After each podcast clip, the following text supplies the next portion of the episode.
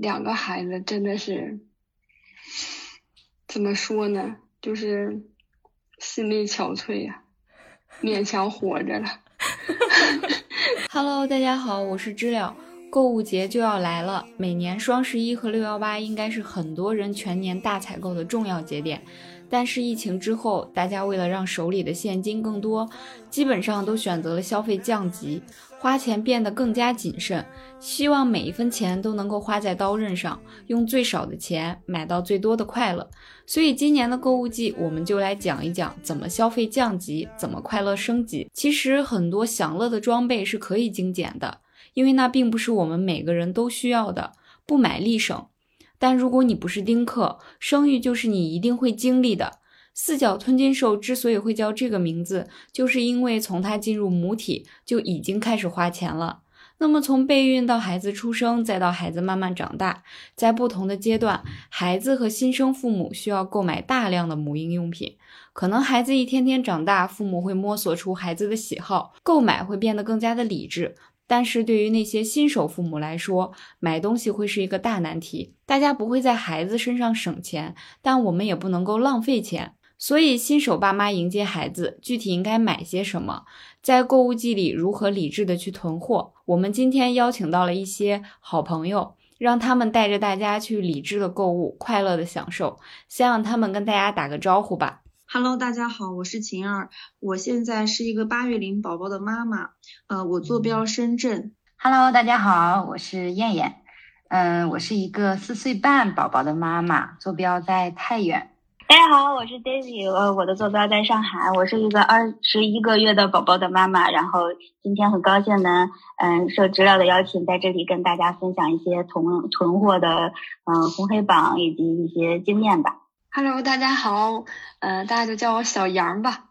我现在在辽宁鞍山，然后我有两个宝宝，老大是还有一个月就过生日了，三岁，啊，老二现在六个半月左右。啊，两个孩子真的是怎么说呢？就是心力憔悴呀，勉强活着了。就对于生孩子，很多年轻人，很多已婚未育，就像我这样子，我们最大的担忧其实就是觉得孩子很花钱。在你们生了孩子之后，有大概的计算过为孩子花了多少钱吗？包括你在怀孕期间，你的一些产检呀，你的生产过程，还有孩子出生以后，他的每个月里应该会有一些固定的支出。那你们有计算过这个大概的数字吗？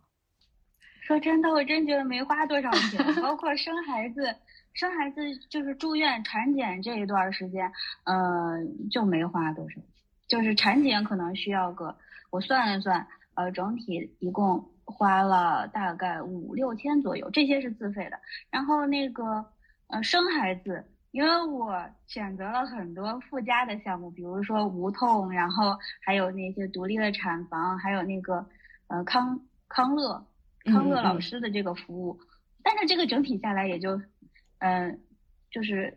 列出来的大概有两万左右，但是还有一些包括医保上面报销的那些，但我是顺产，可能会稍微便宜一点，因为可能剖腹产还有一些手术费之类的。所以等于说你生孩子，你是在公立医院生的，对吧？对对对，公立三甲医院不是专科医院，对，也不是私立。那你生孩子等于说就花了三万块钱，就打住了？不到，不到，嗯，对，就是纯这个生产的过程。然后，但是之后呢，你在休产假的时候，国家还会给你生育金嘛？生育金就很多了，就比你呃要比你平时正常工作的工资还要高，因为它是一个嗯。就是公司平均的一个薪酬算出来的。对，其实怎么说呢？就生孩子，它就分为你生前以及生后，大概就是这么一两个阶段。生前呢，也是因人而异吧。嗯，如果我们的就是我们在生孩子之前，我们处于一种就是状态比较好的一个前提下的话，我们之后的一些花费其实是没什么的，就是正常的一个产检。嗯，可能大龄的话，它会出现产检会出现各种问题吧，所以说还是早点生比较好。就是在产检的过程中不会出现什么问题，也就不会出现太多的花费。我也是顺产，也没有出现任何的问题，就一路都很顺利，然后一万多感觉就能下来。嗯，但是可能这个是只针对妈妈这个花费，但是你在生产之前可能要会给宝宝准备一些东西。嗯这个的话可能一些衣服呀、日用品呀、护肤品呀等等。当然，这个东西是上不封顶的，一万起吧，因为嗯 婴儿车这个价格就就不等了，你懂吗？嗯这种设备还有包括婴儿床呀这些，这个就上不封顶。但是我觉得几万块钱也就嗯搞定了。最重要的花费是在出生以后会有一些早教的支出，早教上完可能嗯等他再大一点了，可能要学一些技能啊。这嗯方面的话，教育的支出真的是上不封顶，就是因人而异。嗯，所以等于说你觉得孩子呃出生前，包括他出生花钱其实都挺少的，是在他长大以后成长过程中花费比较多，而且你的大额支出会放在教育上。呃，小杨你呢？因为你生了两个孩子，你在这方面你的感受应该会更深。我我感觉哈，这个生孩子好像花费跟地域应该有关系。就像我不在鞍山嘛，嗯鞍山其实它跟上海和太原比，它的花销好像在生育，就是在住院方面就不是那么贵。嗯嗯嗯呃，生孩子就是怀孕孕期，孕期的时候吧，呃，我这两个孩子都有点先兆流产，然哦后都涉及到保胎。保胎吧，当时应该基本上前三个月每个星期都要跑一趟医院，要化验验血，然后要吃各种保胎药，然后呃老大前期还打了黄体酮，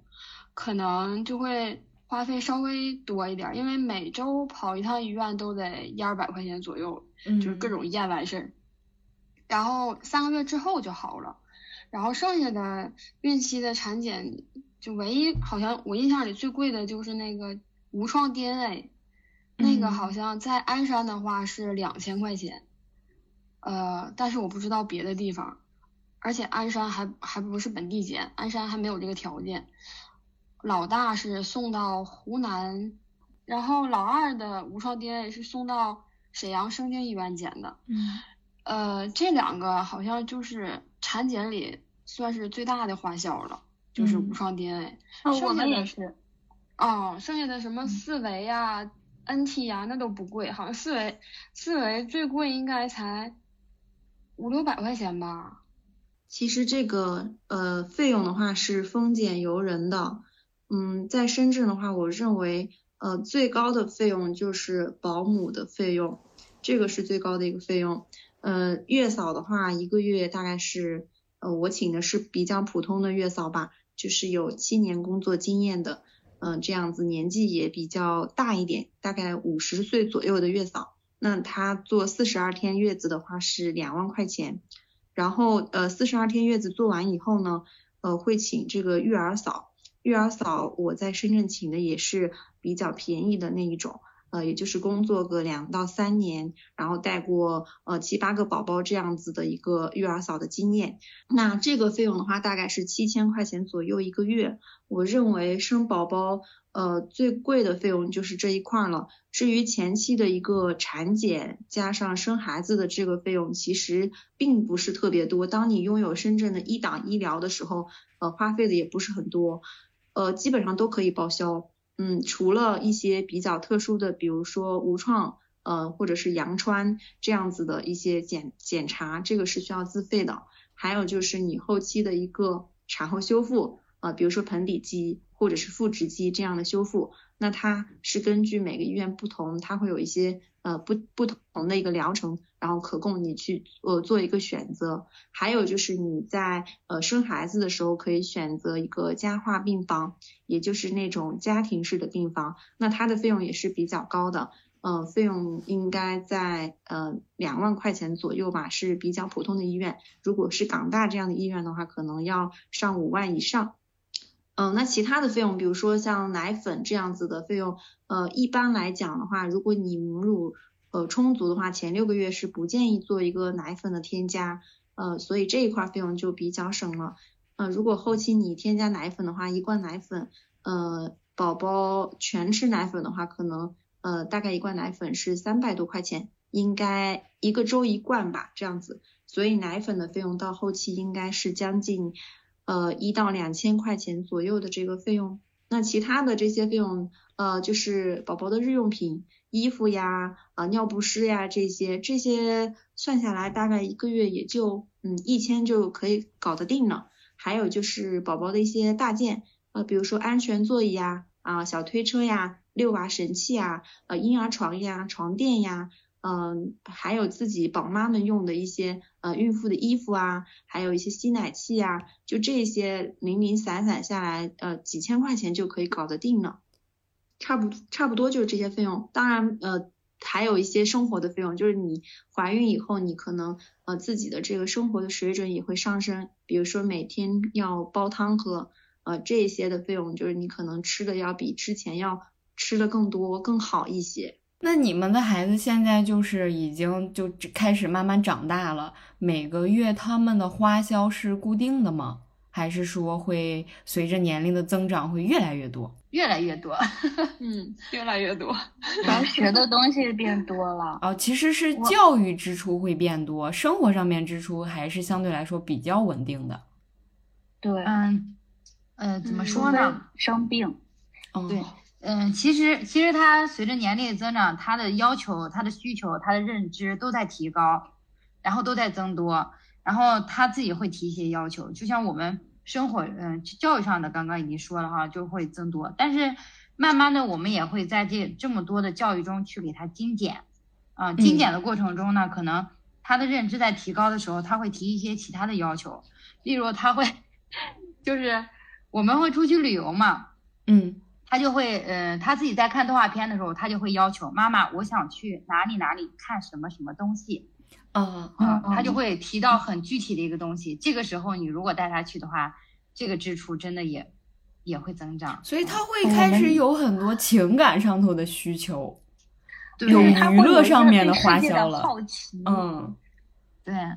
当孩子提出来的时候，而且又是很合理，我们做家长的可能就想要去满足他，嗯，就会想去带他去看。你们应该也已经给孩子买了很多的东西了，也会有自己大概的一个购物红黑榜。你们觉得什么东西是你们买过最值的、使用频率最高的，让你们的满意度、舒适度有了一个很高的提升？或者说什么是你现在看见以后你就觉得自己买后悔了，觉得它是智商税？嗯，我买过最鸡肋的东西就是一个婴儿床，我买了两个。那种婴儿床，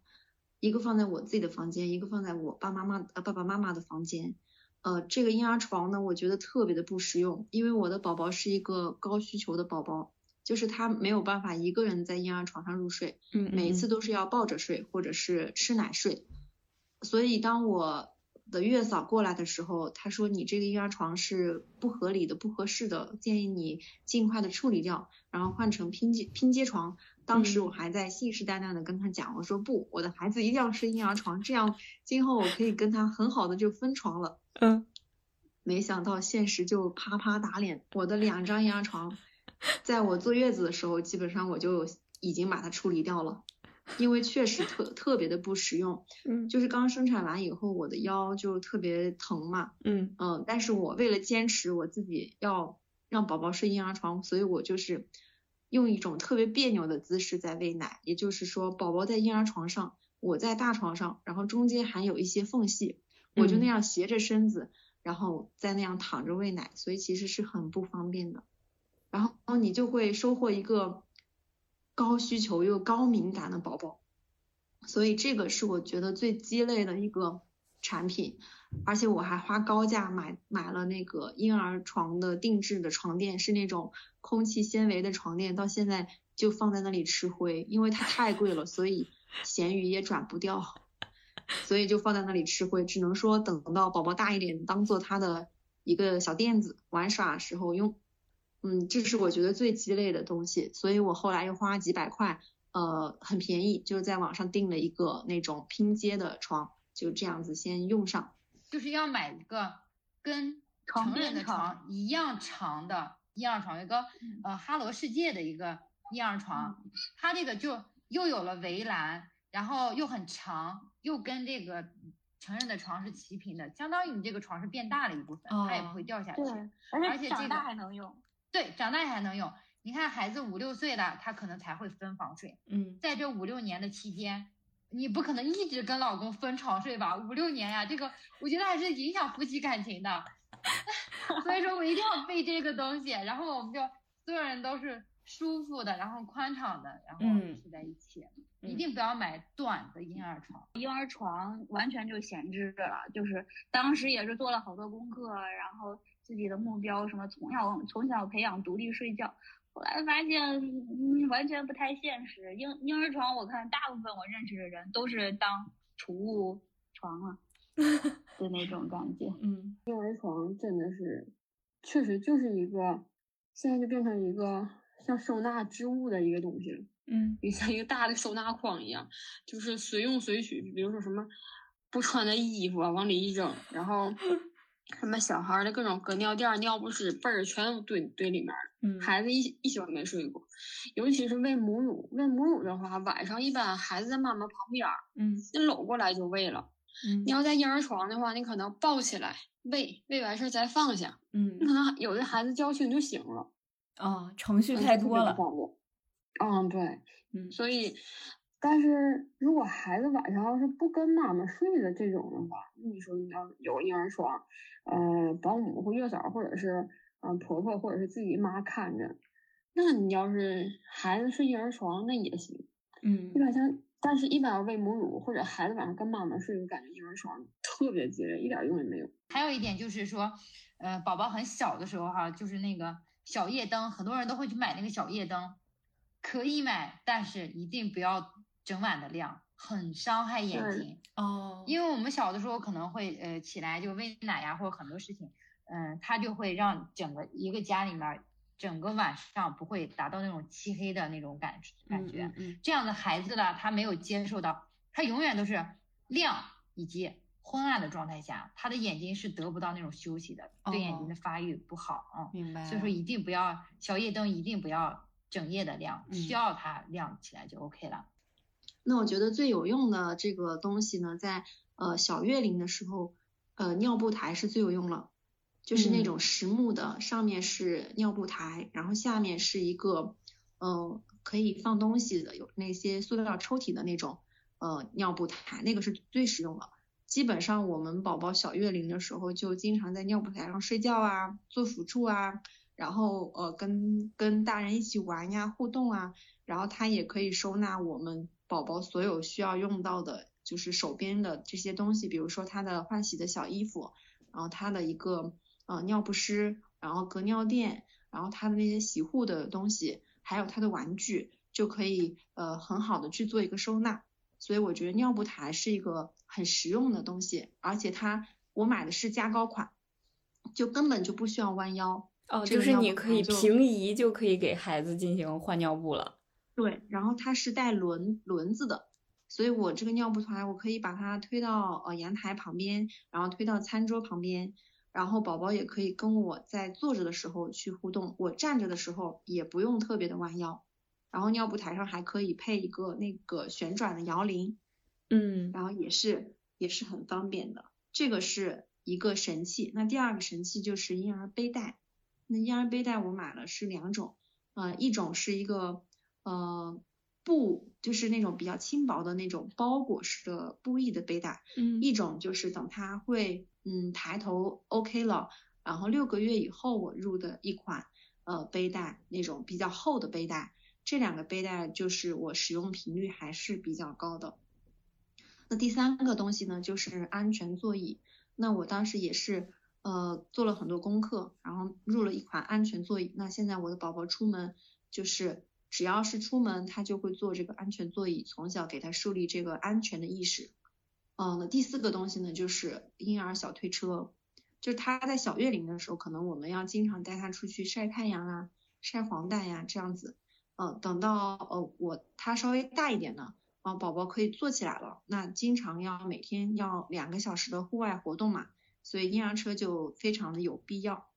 所以我觉得前面这几个大件的话，还是就是针对于宝宝来说的话很管用。还有一个呃，针对孕妇来说的话，那就是吸奶器。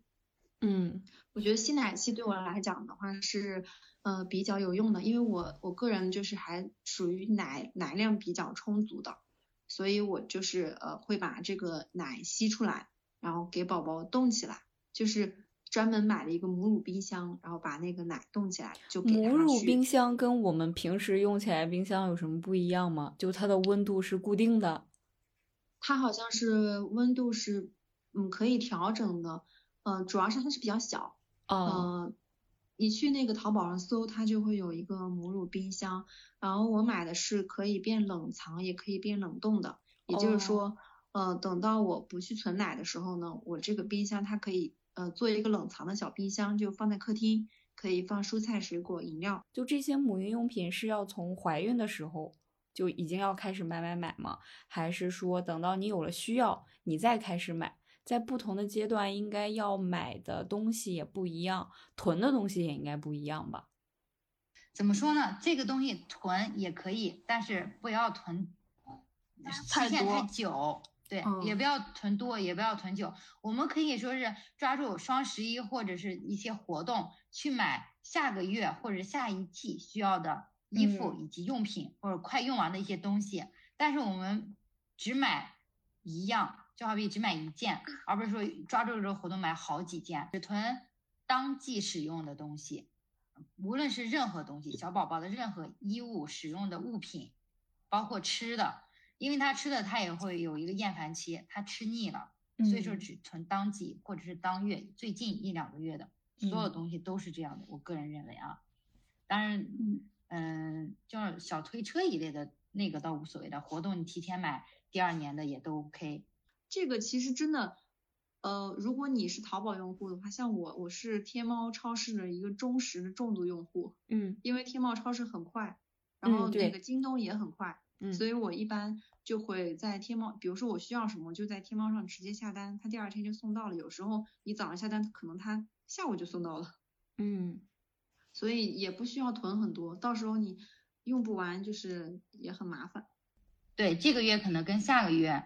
就变了，所以说我们买任何东西都不要买多，尤其是不要买太多，对，不要买太多，嗯，尤尤其是囤货的，就是宝宝还没出生的，可能一些妈妈就会给他买很多衣服，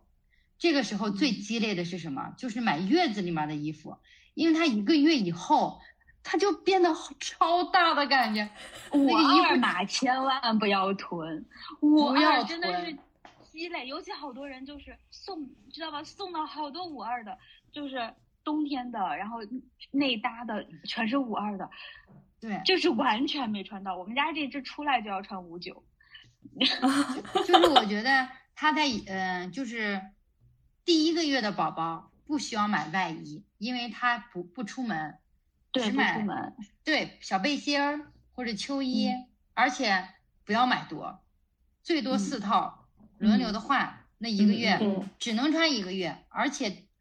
不要买裤裤子，就秋裤一类的，只买上衣就行了。因为那一个月他都是在那躺着，躺着的话，呃，室内环境有时候还恒温的嘛，包被。对，它是恒温的。然后我们一般都是给他穿个尿不湿，裤子就是腿是光着的，盖上被子就可以了。嗯，上衣就穿上一个。所以说一两一两个月之内的哈，尤其那些有。就像山西有的地方，他坐月子要坐一百天，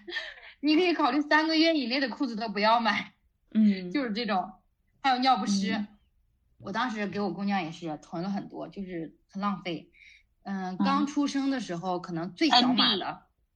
对，这 NB 的话，嗯，用的还其实还挺多，因为它小嘛，一天 N 多次，拉好多回。对，然后我就觉得，哎呀，呃，这个 NB 用完了，它可能 S，S 完之后 M 哈。我呀，这个 M 我觉得一买来先买十箱放在家里，真的超积累，因为它到那个，嗯，刚出生的新生儿，它的屎尿会多一些，等他慢慢的再大一点，用到 M 的时候，他根本用不了那么多了，用不了那么多，他又一直在长，他要长快，对你就要用长得特别快那一段，对，所以说 M 码的话。不用买太多，它很快就升级到 L 码了。L 码和 XL 就可以多囤一点，它后期的话，它长得就又慢了。所以说，在中间那个阶段，千万不要买。因为有的小朋友 NB 其实也用不了多久，因为它长得特别快。就是用 NB 的话，就是虽然换的比较多，但是你也不敢囤太多。对，就是它很快就过渡到 S。几个月到几个月的时候买什么尺码，然后需要囤多少？什么几个月到几个月的时候买什么码，然后只能买很少很少的，因为它会长很快。就你们会对这个有概念吗？这个。这个还不能定，你知道为什么吗？有的宝宝他一出生就很大，就很大只，对对，就很大只。有的就很小只，很很瘦小，可能用最小的 NB。他有的孩子可能只用几天，他就用了 S 了。但有的宝宝他可能要用一个月，他才用 S。所以说因人而异。就是这些东西尽量不要囤，有需要再买。对对。而且，而宝宝的话，你你你那个品牌其实也很重要。就是有的小宝宝他可能喜欢这个品牌，然后就是他不容易起尿布疹。你囤了太多，结果你用了之后发现尿有尿布疹呀，或者那个就是小朋友不喜欢它，不愿意穿它，其实也会很尴尬。嗯，对，这也是一个点。所以我们好多人都是先。撸各个牌子的那种体验装哦，明白然后买回来看一看是什么情况。看衣服的话，基本上小孩的衣服都好便宜，然后而且经常会有人给你送，然后基本上衣服，嗯，大概就是一个尺码，我基本上就会给他准备四件。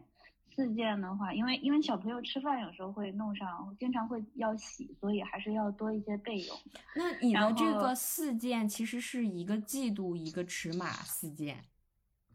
对吗？嗯，对对。那那你这四件，我觉得我算买的比较多的，我就经常有人在买我的二手。你这个四件怎么分类啊？他小朋友衣服应该也有什么外套呀、短袖呀，就四套。哦，就四套。就比如说，呃，两条连夏天两条连衣裙，然后两个那种运动的速干衣啊之类的，嗯，然后裤子啊这些，嗯，然后我不会去买太多，除非搞活动，嗯，然后有时候会不理智，然后有时候不理智的话可能会超出这个标准，尤其像夏天可能换衣服更勤一点会多，冬天的话衣服特别少，冬天我们基本上就是呃保暖的。秋衣这些其实也都是春秋天的衣服，到冬天有时候做内搭还能穿，然后再加些羽绒服啊、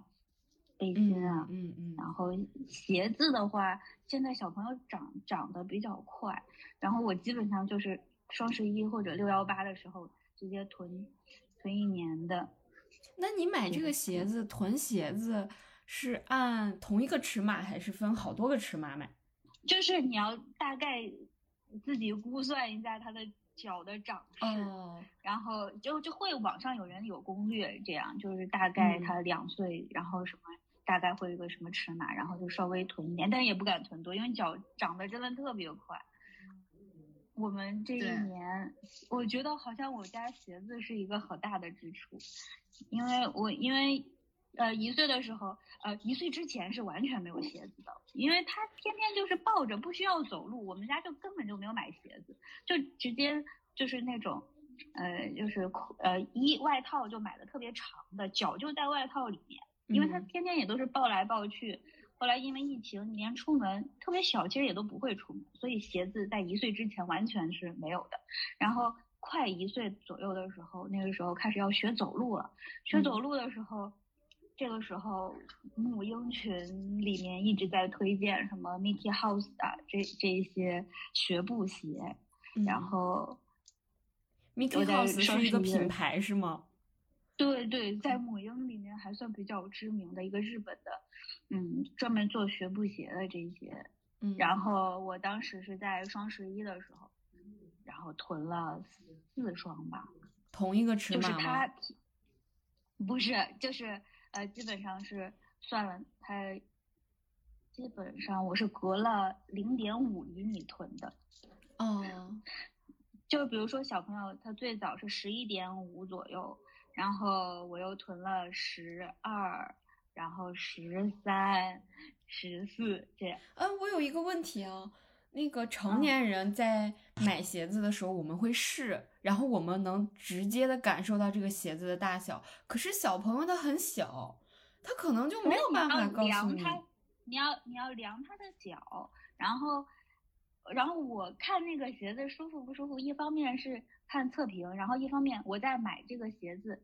之前，我先去店里看了看，然后摸一摸去测试了一下，对对。测试了一下他的那种鞋里面，然后包括我我自己可能根据经验觉得它会，呃，比较磨脚的地方，然后以及那个鞋底的软硬，然后鞋底的，因为小朋友他刚开始学步的时候，就是建议他的鞋底不要特别厚，然后他他的脚会比较好这样呃弯呐，然后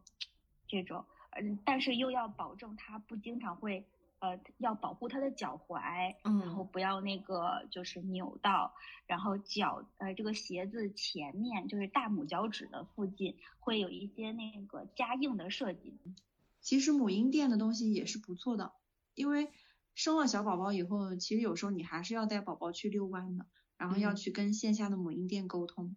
我回了老家以后，我就喜欢逛线下的母婴店，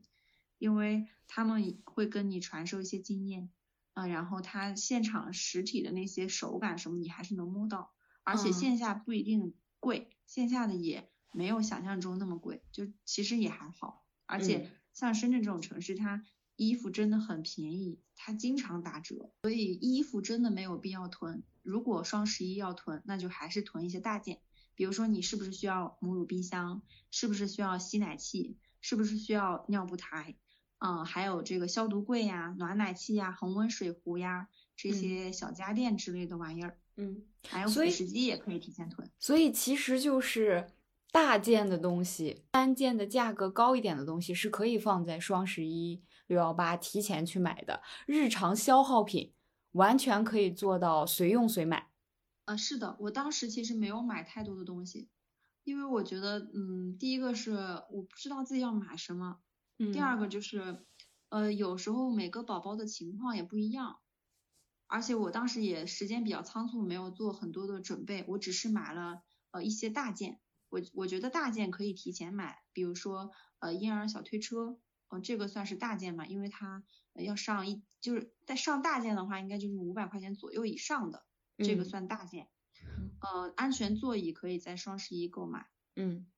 嗯，安全座椅的预算，嗯，应该也要去到三四千块钱吧。嗯嗯，小推车的预算也要去到一千块钱左右。嗯，我的那款还可以，就是它可以躺，然后也可以坐，然后也可以呃带上飞机，就是也比较轻便。嗯，所以我就是看中了这一点，所以那一款小推车是 OK 的。嗯，那你要不要介绍一下它的品牌型号？品牌是麦可仕，型号我就不记得了。说实话，我现在。因为傻三年，好多事情都记不太清。那你觉得他们要是选小推车的话，应该兼顾哪些点？就我那个小推车，我觉得它，嗯，它不能反，就是它不能反向，也就是说宝宝不能面对着我，就宝宝只能朝前，这一点是一个缺点。嗯，但是它就是轻便，可以带上飞机。就是我当时的需求就是说啊，小推车不要太贵，然后万向轮轻便，可以带上飞机。然后可以躺，可以坐，嗯嗯，能方便折叠就可以了。嗯，我就是这这么一点需求，然后品牌有个保证就 OK。嗯，啊，避震性也好一些。嗯，如果说你的需求多的话，你就就是做个列表吧，然后把它做一个筛选，这样子。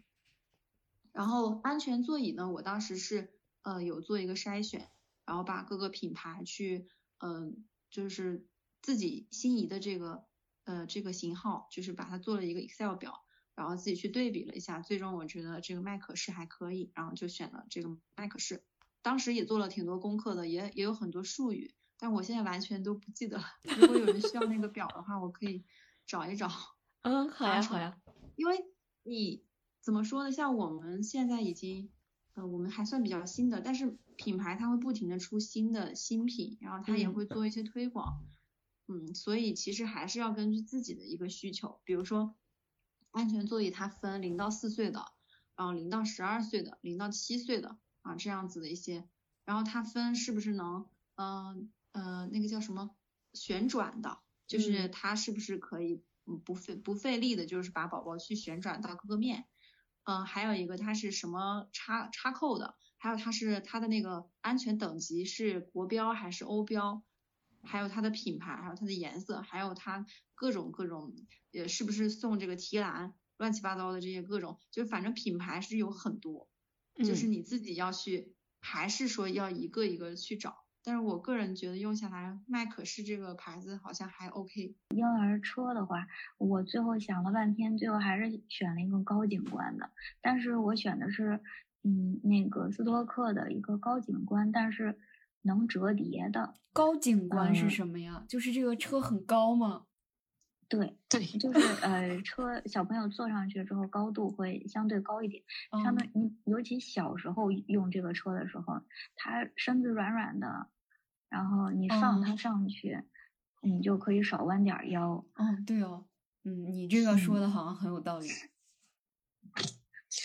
对，因因为所以婴儿车我就选了一个高景观的。嗯。但是，嗯，好多高景观都不能折叠，就很鸡肋。就是你就只能下楼遛娃，你想把它放到汽车上再去远的地方，它就。很麻烦，很占空间。对对对，那你这个车得多少钱呀？哦，我买下来三千九百九十九。哦，哇，还是双十一。那也还好，我一直以为这种车会特别的贵，因为我有一次逛商场的时候，那个商场一般不都会有一层全卖的是这种母婴用品，还有小朋友玩的玩具啊什么的。然后我我已经记不得那是什么牌子了，反正看着就很高级。然后我就跟一二三进去去看了，发现那个婴儿车就是推着小孩那个婴儿车都要一万多块钱。我当时就是斯托克的那种不种不能折叠的，然后高景观的婴儿车就是我觉得这个东西也太贵了吧，贵贵的，因为它它有的时候，哎呀，就是一个类似于奢侈品一样的感觉，其实，嗯，就是嗯做的比较好的，像那个好孩子啊，Cybex，然后这些其实 Cybex 也有贵的，然后。但是 Cybex 现在被那个好孩子收购之后，好多代购能很便宜的买到，大概也要两三千块钱吧，嗯，两千多，嗯，其实好孩子真的做了，感觉还不错，因为好多妈妈其实也要为自己准备一些东西，嗯，呃，就是从开始娃娃出来之前呢，我因为正好赶到双十一，所以我先囤了小朋友的婴儿车，然后婴儿床。嗯，以及我自己需要到时候生产时候需要用的待产包，嗯嗯，还有那个呃一些辅助，就是孕妇用的，比如说孕妇的孕妇装，还有一些帮助孕晚期需要的一些设备，比如说什么嗯孕妇枕对不对？呃，孕妇枕怎么说呢？也是看需要，其实。呃，总的原则上面，我觉得还是根据个人。呃，囤货的话一定要谨慎，因为好多东西你可能起买的时候，他他给你定的起点就很多，你可能买两三件，啊会有优惠，但是实际上你可能这个价格你买了两三个，但是你可能一个都用不到，剩下的两个其实想着二手市场可以出得去，但是实际上损失要比你。看起来的划算要多很多，呃，然后在那个备孕，就是怀孕的那个阶段，嗯，其实很多东西是要跟呃生产的医院相关联的，就是医院可以先打听一下，有些东西一定要准备的，包括那个生产前，嗯，孕妇教育、孕妇课堂的时候，嗯，老师也会。嗯，列出来一些，就是说你们你在我们这个医院生产所必须要准备的一些东西，呃，基本上就是根据经验，就是他们列出来的这些东西就是你需要的。然后就算说你可能没有准备的，到时候，嗯，在医院现成的买，其实也是来得及的。但是前提是没有疫情的话，因为疫情的话就是。好多产妇可能就只能自己一个人进去，然后用医院的护工，然后这时候家人进医院也都很麻烦。我们那个时候还好，好歹家里能有一个人进去陪护，嗯，就算有一些东西嗯少了的话，嗯还是能补上的。就是嗯、像就是呃这里头提到一个待产包的问题，待产包其实还是整套其实真的没有什么太大必要，还是要根据医院给你列出来的你需要准备的东西，然后一条一条的准备齐。待产包里面其实很多东西都用不上，嗯、包括最黑的就是有一个叫冰敷卫生巾，这个只有顺产才用得到，但是我也是顺产的，当时用了两，呃，当时囤货的话必须要买五盒，可是我当时用了两盒，但是效果还不如，就是用护士的话说，我们也经常见有人买这个，但是它的冷敷效果太差了，还不如直接家里如果可以弄冰块儿，或者甚至是小朋友的，就是呃那种发烧的时候用的那种冰贴贴。哦，，对，敷贴都要比这个强，就是这个真的是一个黑榜，而且很贵，嗯，一一个可能就是折扣下来也都要六十多块钱，嗯，好像是，太贵了如果我没记错的话。嗯，这个是真的没有用。红榜就一定要多，尽量多的准备那个产褥垫。这个产褥垫可以先买起来，因为在嗯孕晚期之后，就随时可能会破水或者是出血之类的。然后呃，睡觉的时候铺一个那个嗯产褥垫的话，反正心里比较安心。因为是我朋友告诉我，他说你要准备刀纸，嗯但其实并没有一个护士问我要刀纸，他们要的都是呃就是成人护理垫，就是很大的那种隔尿垫，而且他们要的是六十到九十尺寸的。然后生嗯完孩子之后，嗯、要排恶露嘛，那个时候卫生巾是根本就不顶事儿的，而且自己就是活动基本上下身都不会穿什么东西。大部分产妇基本上排恶露的时候，尤其在医院那几天，就是底下垫一个产褥垫，然后上厕所什么的就，因为有的房间里就有嘛，就裹着就进去了。嗯 就是你产褥垫真的特别方便，就是防疫乳垫的话，嗯也不用囤太多，你你到网上一看就会发现，大家好多都是在出防疫乳垫。像我这是属于防疫乳垫大户，对，就是我当时奶最多的时候，然后一天都要用好多好多防溢乳垫，因为它会不停的溢奶，不停的溢奶。啊、有那种母乳朵的妈妈，一般不得抽出来嘛，嗯，然后吸奶器，吸奶器比较常用。这种你有嗯推荐的品牌吗？嗯、我用的一直是美德乐，美德乐就是它是一个专业，就是做吸奶器的。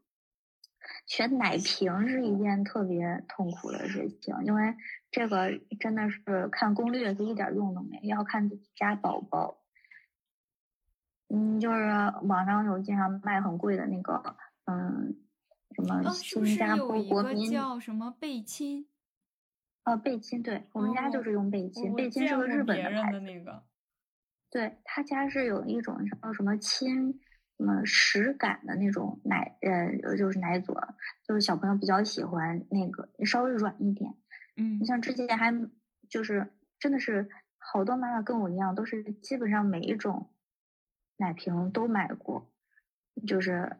呃还有都 Hog Hogan，对对对，小朋友 Hogan 完全就不用。然后虽然就是网上经常看很贵啊，就是送礼啊，都是送那个，但是真的是完全不用啊。然后还试了美德乐自己的，就是嗯，为什么会选美德乐自己的？是因为觉得很方便，它等于说它那个奶奶嘴儿可以直接接到吸奶器的那个储奶瓶上，但是小朋友也完全不喝，最后一直换到贝亲才稍微好一点。那这个贝亲的奶普通的瓶上的花费好贵啊！你需要买很多个品牌，然后找到一种他喜欢的。还有呢，就是奶嘴儿的话，它是根据月龄，嗯，不一样的月龄要选用不一样的奶嘴儿，而且你奶嘴儿每次用奶瓶的话，奶瓶都要消毒，包括热水消毒或者紫外线消毒。然后，但是长时间这种消毒的话，这种硅胶制品就很容易老化。哦，也就是说，你要经常换奶嘴儿。好在我就就上班，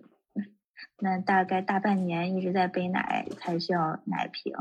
像那种一直平喂的妈妈，你就比较辛苦，就一直要换奶嘴儿啊，换奶瓶。但是，一旦选中了的话，基本上就都还好了。有的时候带宝宝在外面溜达玩，像他六个月以后他自己能坐了啊，但是这个前提条件是宝宝别太沉。就像我家老大吧，就是体重倒还好。但是老二现在才六个半月就已经二十一斤了，就是还有一个就叫那个叫就是腰凳儿啊，对，叫腰凳儿。哦，我见过，它像是一个那种系在腰间的卖票的包包一样。我今天有那个逛街的时候，经常看到有人腰上挎一个那个。对对对，然后小孩往上一坐，然后那个其实也就是像我这种，呃。家里可能就我一个人是主力的，就因为他很小的时候，家里带娃基本上就我一个人主力。那个时候就是好需要解放双手。对，那个腰凳的话是适合六个月以后的宝宝，就是至少会坐的之后才用。在这个之前还有一个东西叫那个呃二狗，二狗就是二狗 baby，它的那种就专门给小月龄宝宝的那种背带，那个真的是。很解放。我见过有一个像嗯小书包一样，它在胸前，然后你把那个小孩兜住，就感觉还挺神奇，像那个树袋熊一样。那个真的太解放双手了，但是也是适合小月龄宝宝。然后后来我们家这只种了之后，哦呦，那个腰啊，那真的是，嗯，就是感觉又怀了一次孕一样，它那个。嗯，对腰的那种往前坠还是蛮痛苦的。后来能用腰凳了之后，就是呃出去遛娃，就他不会走之前出去遛娃，真的太方便了。我买那个腰凳就是，呃，它除了下面有一个坐着的凳以外，它上面也有一个，就是对，还有个兜兜，对，有个兜兜。然后那个吧，一般说就是。宝宝还不会正常自己坐着的时候是面朝妈妈，就是他趴在妈妈的身上，然后让他那个屁股可以搭在那个凳子上。然后等他六个月之后要是会坐的话，就是面朝外，哦，然后就可以自己坐在。然后兜不兜上面那个都行，要是不兜的话就用手抱着他，要是兜的话就是解放双手了。对对，真的很很方便啊。还有一个比较鸡肋的就是。啊，就那种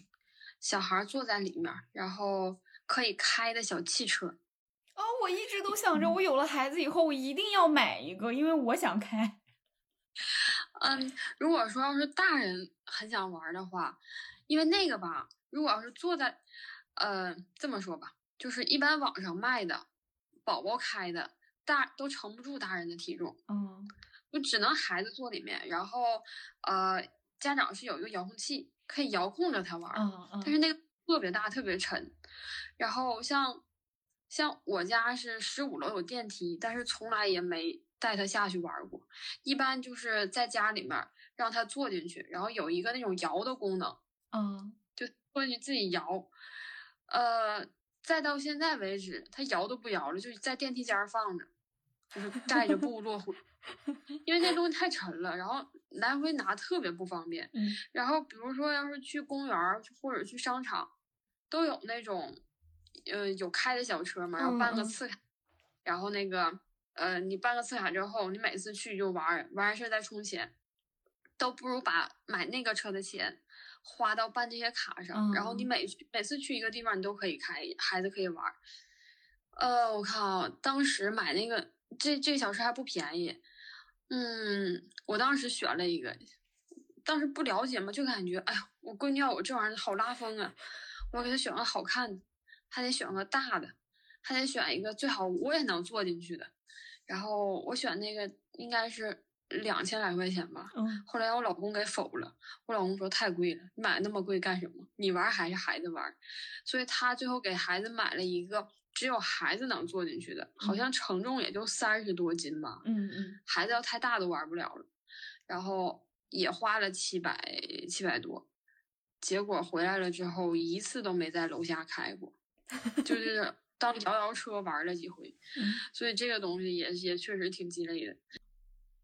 啊，最近我老公买了一个，就是出去露营那种露营车，拉东西的。那个车吧，就是嗯，那个车的承重特别大，它好像承重能，我老公买的应该是能承重三百多斤。哦，那你们这个挺大的。我上那个迪卡侬问的时候，承重才一百二十斤。啊，那他买的可能承重大一点。然后，呃，现在老二不是六个多月嘛？嗯。然后基本上，如果要是像前段时间，我不是陪他回山东老家了吗？嗯。回山东老家之后了吧？婴儿，我俩买那个婴儿车就折叠了之后，它那个那个长度高度是不变的，它折不了，它只是会折扁了。哦。所以它后备箱就特别不方便。然后。这个露营车呢，就折完事儿了之后，就是一个方方正正的片儿，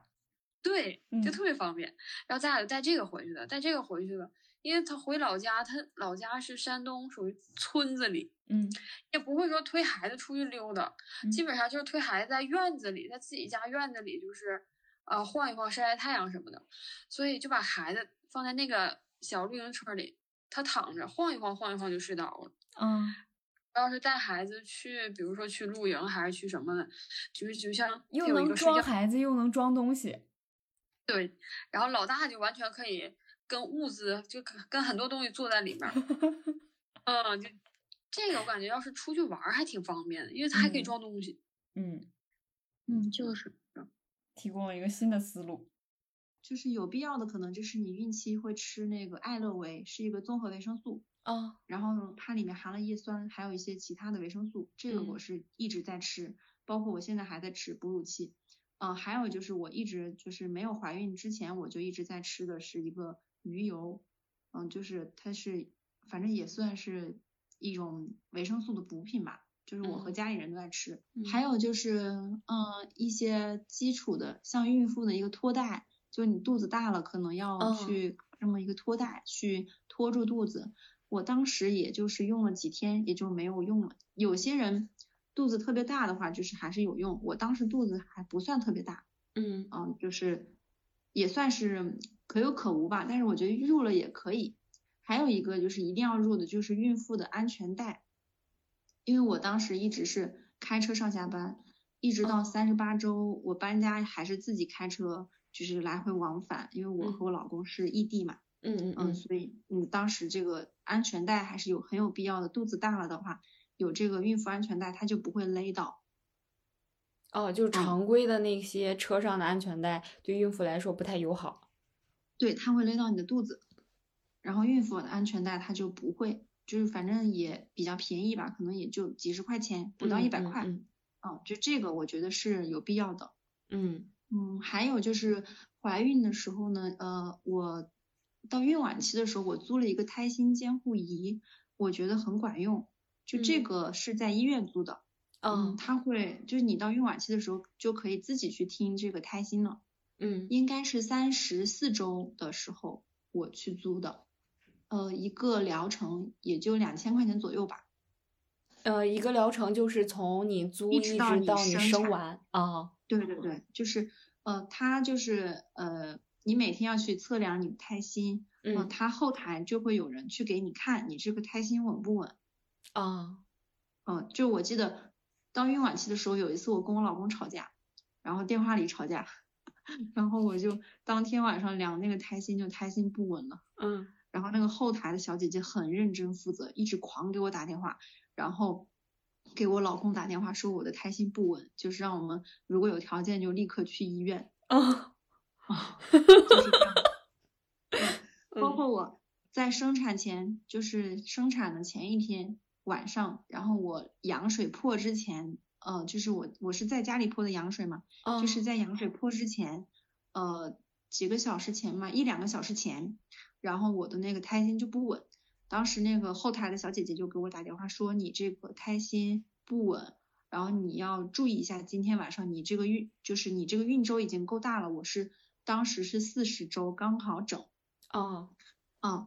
然后没有想到当天晚上就破了羊水，我就赶紧立刻马上就去了医院，就所以这个胎心监护仪还是针对于就是有玻璃心的妈妈，就是还是有必要的，因为没有经验啊，你不知道自己的这个肚子怎么样才是一个合理的一个状态。嗯，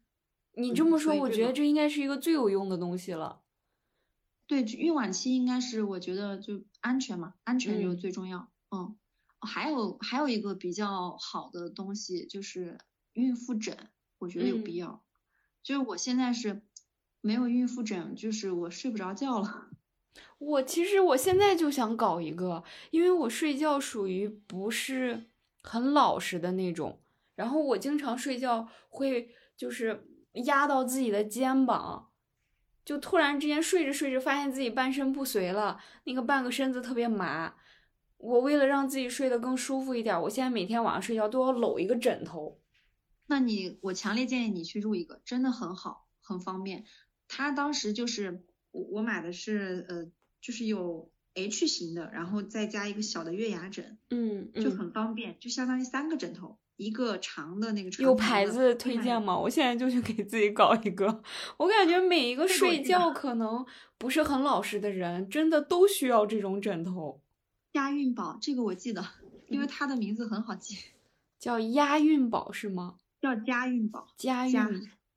你在怀孕的时候，你一定要去选一个好的床垫。嗯我就是没有选一个很好的床垫，就是太软了。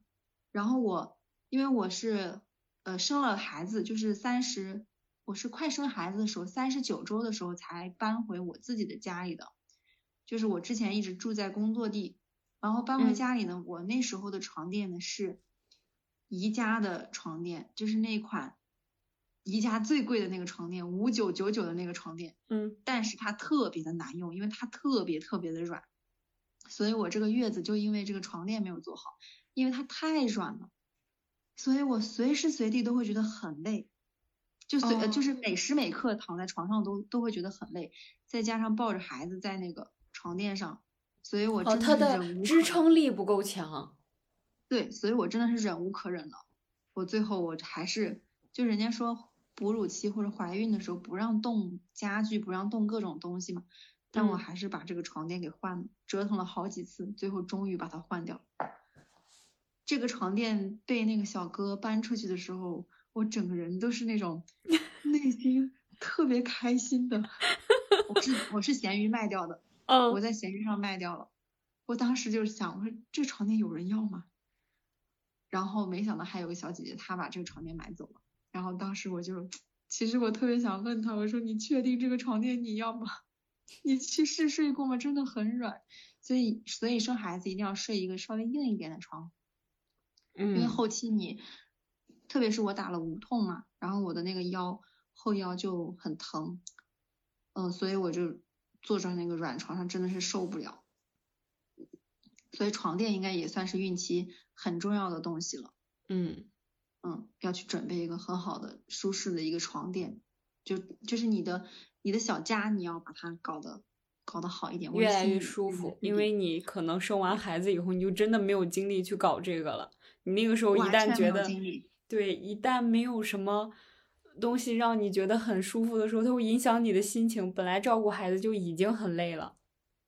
是的，确实是。所以后来我在淘淘宝上两千多块钱买的床垫，睡得特别舒服。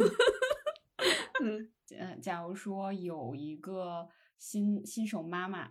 然后她和她嗯老公完全不知道要买什么东西，让你给他列清单，你觉得就现阶段啊，他马上就要生，或者说过过几个月要生了，你要是给他列清单，你觉得这个清单上头最应该有什么东西？待产包必须得有，待产包就买一个现成的就行。待产包的话，第一个就是我现在开始说，第一个是产妇的待产包，第一个是自己的身份证，然后呃准生证，然后产检的一些单据，就是可以去淘宝上买一个呃类似于文件夹那样的东西，就可以把所有东西放到一起。第二个就是你要去买一些自己用的那个呃一次性的内裤。就我怀孕后期，我基本上都是在穿一次性的内裤，因为我太懒了，我不想洗内裤。嗯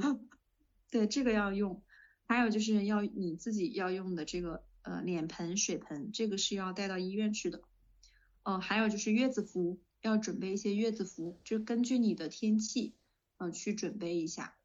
呃，如果是北方的话，可以去买一个专门的那个月子坎肩，就它可以护住你的呃脖子和肩膀这样子。嗯，还有就是产妇的帽子，这个帽子就就咱们中国人还是不要去呃去就是呃受风啊怎么样，就大家还是很注意这一点，就帽子、袜子就这些。防疫乳垫也要去准备，就是准备一包就行了，就是呃大概就是八十到一百片，基本上都是这样的规格。嗯，这样子防疫乳垫去准备，因为有有的妈妈她可能会有生理性胀奶，像我就是有生理性胀奶，后期我的奶就就很多，就这个还是要的。嗯，还有就是要去准备一个月子鞋，就是防滑的这月子鞋。嗯，还有就是呃要去准备一个。就是你清冲洗，就是你伤口的，呃，就是那个那个盆，还有就是那个那个工工具，你其实去淘宝上搜就可以搜得到，那个呃，相当于会阴的一个冲洗器，这个是有用的。我那个时候基本上就是每一次上完洗手间，我都会冲洗，然后用那个碘酒消毒，就为了让我的伤口好的快一点，因为我是有侧切。嗯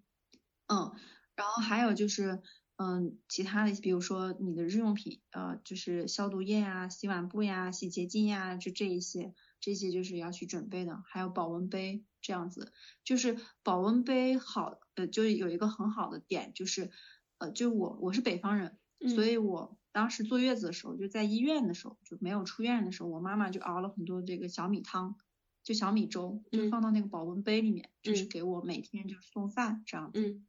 就是。产后她会很虚弱嘛，就要补补充水分，所以我就是喝这个小米粥，它又能补充能量，又养胃，又补充水分，所以就是有一个保温杯可以去装这个小米粥，就热热的喝着就很好。就这些了，其实还有产褥垫，产褥垫的话要根据医院，他会给你说要准备几包，就是这样的成人护理垫，其实也就是宝宝的隔尿垫，它其实是东西是一样的，只是尺寸大小不一样。嗯嗯。呃，然后还有宝宝的用品，呃，要去准备一小罐奶粉，就哪怕你自己的奶是够的，你也要去以备不时之需。我当时准备的是，应该是水解水，那个叫水解配方奶粉还是什么，忘记了，就是雀巢的一款奶粉，好像是我防过敏的吧，就很小一罐，就大概两百克那样子。嗯，我宝宝当时也没有吃上，就可能吃了。一两次吧，这样子，啊，然后就是奶瓶，奶瓶我也是准备的比较普通的奶瓶，就是贝亲奶瓶就够了，因为我用奶瓶的频率也不是很多，就是大概也就一两百块钱就 OK 了。嗯，还有就是宝宝要去准备一些口水巾，就是纱布巾，就是小方块或者是长条形的这样的，就是呃婴儿的 A 类的这个方巾。就是婴儿用品，它都是 A 类的，就是小宝宝的时候，嗯。嗯，婴儿的话要准备呃他的小帽子、小衣服、小肚兜，我当时也是给他准备了一些，然后还有婴儿的一些小盆，就他要洗洗他的屁屁，然后洗他的脸，至少要准备两个盆这样子，嗯。嗯，然后还有就是宝宝要去准备一个，这个其实临时买也可以，就护臀膏，就有时候他会红屁屁嘛。嗯，所以这个也要准备，然后就纸尿裤，宝宝的纸尿裤肯定要准备，就 N B 码的，大概就其实买一包就够了，后面不够再去买就 OK。嗯，还有就是他呃去呃硅胶的小碗和硅胶的小勺子，就就刚开始婴儿他去呃喝奶粉的时候，他其实是用不了那个奶嘴的，因为那个奶嘴太大了，嗯，他可能也用着不习惯，所以刚开始喂奶粉都是用小勺子一点一点喂的。嗯，啊，对，大概就是这样子。然后像湿巾呀、棉柔巾啊，这些都是正常日用的。这个就是相当于待产包吧。嗯，就这些，就根据你们医院的这个需求，然后去去准备这个待产包。嗯嗯，还有婴儿的这个抚触油，抚触油也是看情况去准备的。像我就是相当于婴儿的洗护的这些东西，嗯，就准备了一套就 OK 了。衣服，衣服，衣服的话，衣服，衣服的话就是看气候吧，就是如果就是准备夏款还是春秋款还是准备冬款，大概就是五二码的衣服准备个几件，然后五五九码的衣服准备个几件，嗯，这样子，就有的宝宝他比较小，他就五二码能穿比较久，然后有的宝宝比较大，他就是一直就可能生出来就会穿这个五九码的衣服。那是不是等到孕后期的时候，嗯，你不是要去照什么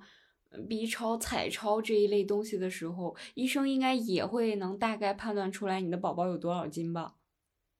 啊，是的。那那个时候再去考虑给宝宝买无几无几的，应该也就行吧，也不至于买的 不能穿或者太大。对，是的，嗯，其实你如果说想省事的话，就不用买五二的，直接买五九的，就是大一点也无所谓嘛，就这样。但我当时还是买了五二的衣服。哦，嗯，就是我是想给宝宝穿比较合身一点的。嗯，嗯，就是这样子。其他的就刚才我说的大件，大件就是，呃，就是宝宝的寝具，就是他的床什么的这些，然后宝宝的出行就是安全座椅、小推车，然后宝宝日常的一个护理，就是尿布台，然后他的各种收纳的东西，还有他的这个浴盆，然后小浴盆这个，这个算是这个不算是大件儿，但是它算是体积比较大的大件儿，嗯。然后还有就是电器，就是嗯消毒柜，呃恒温水壶，冲奶粉的时候要用，嗯还有暖奶器，暖奶器其实我买了没怎么用，就是母乳宝宝的话，它其实用的机会比较少，嗯还有嗯还有就是婴儿的那个辅食机也可以提前入，如果你想赶双十一的话，就辅食机也算是小的电器嘛，辅食机还有辅食机其实就是。嗯，料理机对吗？也差不多吧。如果说，其实，嗯，十一月份准备宝宝的东西，其实也能赶赶第二年的六幺八。就你对宝宝东西有有一些概念了，其实也可以六幺八的时候买也没问题。嗯，哦，那宝宝的辅食机，它不能用。如果一个家庭里头他已经有了那种什么料理机呀？料理棒呀，它是不是也可以直接拿来给宝宝做呀？还是说宝宝吃的东西，嗯，他这个机器必须要买全新的？没有必要，只要消毒好就可以。只是说你，嗯，大人用的，他可能打不了那么小的量，因为他吃的就一小碗。哦，对对对对，嗯，对，就是就这个就是麻烦一点。嗯，哦。所以就还还是看就家里有什么，然后就是个人的需求是什么就行了。就其实也没有真的没有必要去迷信什么双十一。嗯嗯，因为我就如果你买了，它没有用或者用的频率很低，它即便是一个很低的价格买进来，其实你还是亏了。对呀，你看我给宝宝买的那个什么哄睡神器，哄睡神器是什么呀？就是一个摇摇椅，电动的，还有什么呃，商家宣传的可好了，什么微波摇，哦，对，就这些很高级的东西，就没有什么用处，就还在那里放着，就是闲置了。还有就是什么抱抱枕，嗯，就是一个很硬的一个抱抱抱抱孩子的一个托，当时我老公买的，哎，也是闲置了，没什么用处。对，因为后期你根本就不需要。还有就哺乳枕。我当时是朋友送的，但是也没什么用处，因为我当时生孩子的时候是夏天，其实也不是夏天，是深圳的二月份，但是我我们但是深圳三四月份就已经很热了，嗯，就小孩子又容易出汗，所以后期也其实哺乳枕也没没怎么用上，哺乳枕而且还占地方，嗯，确实也没什么用处。所以就还是要根据自己的一个需求，因为买买进来的东西你得有地方放，嗯，小孩子的东西就越来越多，越来越多，越来越多，想一想就头大，所以还是还是能精简就能精简，要么就能用二手就用二手，就是朋友亲戚的呀，就闲鱼上淘也是没问题，就是可以在闲鱼上淘也 OK，只要有时间，嗯，就没问题，嗯，因为这样的你不是很心疼钱吗？对，小孩子以后花钱花的多了，就是人力上是一个花钱的这个费用，还有就是小孩子的教育，嗯，教育也是很花钱的。嗯，你的宝宝现在才八个月，你有给他上什么教育吗？没有，但是我在考虑给他入那个巧虎早教。学习的话，我是呃，之前经常就会有那种就是打卡啊、免费领早教，尤其那个丁香妈妈上面好多，我都是。嗯嗯嗯呃，好多那种打卡免费早教的那种，其实也没花多少钱，但是现在是又加了一个巧虎，巧虎的话定下来是一年的话一千八，他会每个月给你小朋友寄一些玩具啊，然后一些书啊，嗯，巧虎我比较喜欢它的是它是呃培养小朋友的那种生活习惯，而且小最主要的是小朋友好喜欢它。巧虎是他的代言人，对吗？巧虎是他们的一个 IP，就是一个小老虎。对，就是由这个小老虎去衍生相关的东西。哦，嗯，然后有的人说这个形象比较丑，但是我个人觉得，嗯，也还好啦。其实小朋友的审美和大人的审美是不一样的。嗯，那像月子中心、月嫂、产后修复这一些，他们需要在什么阶段去定？月子中心。呃，和月嫂，我是在我孕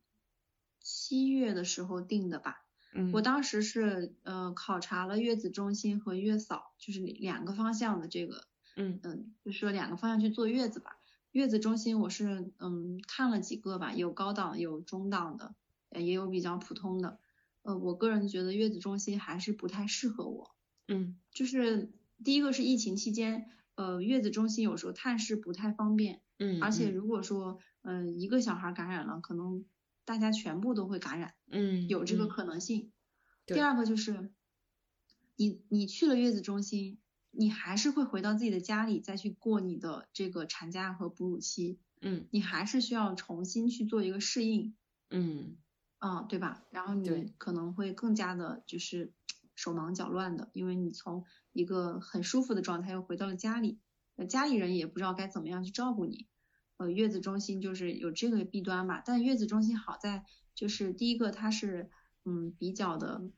就一条龙服务了，就你不用担心什么，你确实能好好的去做一个月子，而且特别适用于二胎家庭。啊，就是你可以大宝不会在旁边烦你这样子。呃，月子中心费用也会比较高。嗯，对，像深圳这边的话，我觉得。嗯，至少要五六万的这个月子中心才算是 OK 一点的。嗯，像我了解的有一些三到四万的月子中心，其实条件还是比较差。它就是类似于那种酒店式的，嗯，单间。对，它只是给你提供了一个房间。对，其实很憋屈的，而且环境不一定有你家好。嗯，就你自己家的小区有绿化有什么，它那个可能都是在。呃，交通比较方便的地方，就是有一栋楼，然后这样子给你坐月子。月子中心就适合那些家里比较小，就是住不太下去，或者是不愿意跟婆婆在一起，呃，去做这个月子的，就是亲们去选择。但我的情况，我觉得自己家还比较舒服。然后因为是我妈妈过来照顾我，嗯，而且我也想让老公去跟我一起去分享，就是有这个小生命的这个到来嘛，所以我是。对，最后就是决定要去请这个月嫂，所以我是请了这个四十二天的月嫂。那月嫂也是不同的机构去做一个面试，那我当时选了三家机构，嗯，我最后选了一个小的中介。呃，第一个是因为这个小的中介他这个销售比较的热情，嗯，主动。第二个是他好多条件他可以去做一个商议，就是我的一些需求啊什么，他也会比较耐心的去说可以有的商量。第三个就是他离我们家很近，嗯，啊，所以所以我就觉得这个小中介还行，嗯，最重要的一点就是最后一点就是他给我推的这个月嫂，呃，有一个比较合我的眼缘，就是请月嫂也是合眼缘的，嗯，就是你在面试的过程当中呢，你就会能够感觉到这个月嫂她的性格是怎么样的，呃，然后她的能力也差不多能感觉出来，因为有的月嫂她就比较胸有成成竹的那种感觉，嗯。就是你问的那些问题，他也能够对答如流，嗯，这个时候你就会呃觉得他这个经验不是虚假的，嗯，所以我在我当时也面了大概将近七八个月嫂吧，最终选择了我呃坐月子的这个阿姨，那最后我妈对她的评价也是比较高的，因为她也带过挺多孩子的，月嫂我一直都随和，我一直都在想。这个月嫂如果年龄太小的话，她可能经验不太丰富；但如果她年龄大了的话，她的精力也应该有限吧？啊，是是精力会有限，但是年龄大的话，她的睡眠也不会那么多。哦，也是。嗯，所以其实月嫂的话，呃，应该就是，嗯、请四十岁左右的，嗯这个就是年富力强的，但是价嗯位应该会比较高。嗯我当时是，呃，请的这个月嫂，她应该是五十岁左右的年纪，嗯嗯，她是湖南人，做菜还是可以的。然后她呃，整个人给我的感觉是很麻利、很爽快，然后嗯回答问题也都很积极，而且她一点都不怯场，就是能够给人的感觉，她就是嗯，跟你相处会比较的和谐。嗯最后的事实证明，我这个选择还是正确的，就是我妈和我老公对这个月嫂还是比较满意的。那产嗯后修复呢？是在医院做还是在什么产康中心、健身房？我在社会上的产康中心和那个医院都做过，我个人还是推荐医院。哦，就是社会上的产康，它就会不停的、不停的就是让你去买套餐，就嗯天花乱坠，就是让你去买套餐，说你的腹直肌又分离啦，啊，说你又 嗯又要堵奶啦，嗯啊，各种各种事情，所以我就那些社会性的机构，我就去了几次，我就不想再去了。不喜欢。而且他他给你揉肚子，揉的好痛好痛。其实我的腹直肌没有分离的那么厉害，我在医院测的时候，我是只分离了一到两指，他就愣是说我分离了两指以上，他说我一定要去做腹直肌修复啊，然后给我揉肚子，揉得我痛的呀，我实在不想再去了。然后他是那个骨盆，他就一直摁摁你的那个骨盆，就很疼。哦，其实我是觉得没有必要，因为产后修复你只需要自己嗯去做一个盆底肌的一个修复，我觉得就差不多了。就医院它有专门的一个产康中心，而且它可以刷医保卡，你就去那里去检查一下，然后看看你的那个腹直肌是分离多少指，你的盆底肌是到什么样的一个状况了，医生会根据你的这个状况去给你开药。而我那嗯个时候就是呃做了一个疗程的这个盆底肌，呃大概我也忘了几次了，十次吧，应该是这样子。嗯，还有筋膜松解，就我那时候就还是伤口会嗯、有一些就肌肉的那个拉伤嘛，就做一个筋膜的松解，做了几次。嗯呃还有就是按摩那个脖子和腰椎，就那里也会也会做嘛。他会嗯根据你的疼痛的情况去给你去做一个康复。然后盆底肌就是有一个仪器，就它会让你去练那个盆底肌腹式呼吸啊，各种的这些小的一些呃动作，就这样去了十次。嗯，产后修复可能也就像我的程度，腹直肌就没有去做修复，就是那个医生就是说你这个不需要，它慢慢就回去了。嗯嗯，所以我其实修复的就是筋膜松解，然后盆底肌，然后一些其他的按摩。嗯，这个我大概花了是呃两千多块钱。嗯，那也也很便宜，这比健身房上是私教课便宜多了。对，是的。然后嗯嗯，社会性的机构我就没有再去花那么多钱了。嗯哦，还有就是你请月，就额外说一句，就是请月嫂的时候一定要挑会通乳的，因为我是，嗯、就是这个经常堵奶嘛，所以月嫂经常会给我去通乳。嗯因为你自己去额外去上门请一个通乳师，或者是去医院找通乳师，也要三四百块钱，就是正常的，哦就是比较便宜的那种通乳师。嗯如果是高端的通乳师，可能要就是那些通乳不太疼的那些通乳师可能嗯会更贵。嗯，所以要请这个会通乳的月嫂，你就会性价比比较高一点，就比较划算一点。嗯嗯，这就还有就是，呃，我的另外的一个产后修复，我个人觉得就是我的腱鞘炎，啊因为抱孩子抱的，我本来就是体质还算比较弱的吧，嗯嗯，就免疫力比较低下的，所以我的腱鞘炎到现在现在都没有好。我去医院各种治疗都，我的因为腱鞘炎花的钱都比我产后修复花的钱要多了。嗯，看来养孩子真的很辛苦。对，所以要注意这个月子病。嗯嗯，就是这一点，就是还是要去注意的。老话们说的还挺对，我嗯就是不听话。我当时在医院的时候，我就觉得自己很臭，臭烘烘的。一出院我就自己去冲凉、去洗澡了。其实这样是哦不对的。嗯包括我的腱鞘炎也是，因为当时我就是，哎，我是比较急性格嘛，所以我不会等热水出来我就洗手了。所以其实哦这还是有一些影响的。我我给你们推荐本书吧。好呀好呀好呀其实市面上有很多种书，嗯、就像呃对孩子儿游戏力、养育，呃以及正面管教、会说话的父母的表达，其实这些东西都很理论性的。嗯就当然我不是说这个书不好，这书很好，讲的很理论，但是作为我们新生的父母而言，你没有去经历过这个养育的过程，你直接去看这么专业的书，你是感受不到的。亲生父母去读一些，嗯、贴切生活的育儿的书，例如《好妈妈胜过好老师》这本书的话，它讲的就是理论性很少，但是它讲的都是他跟他孩子之间的事情。嗯你从别人的环境当中去感受他们这种亲子关系，啊明白嗯，嗯对，然后你感受过以后，你在又育儿有一段的阶段之后，你再去看这些，呃，讲的很专业的这些育儿书，还有理论性很明确的，它会有一嗯些什么同理心呀、共情呀，就像轻推呀这些专业的词，你就理解起理解起来很简单，然后你应用的话也就会轻而易举了。嗯嗯。对，其他就没了这了。是一个很好的建议。养孩子是个费钱的工程，每个父母其实都想给孩子最好的，都会给孩子买能力范围内最贵的。但我们仍然要理智的购物，提前做好攻略，对比好各个平台的价格，选择自己最需要的，切忌盲目冲动购物。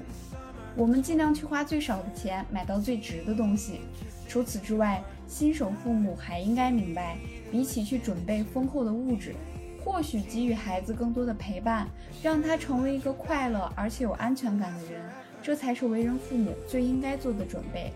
好了，祝愿我们的每个宝宝都能够健康茁壮的成长。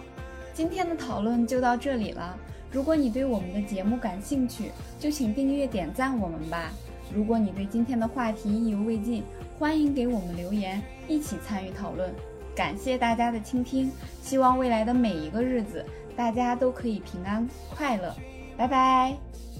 好，拜拜，我要去喂奶了。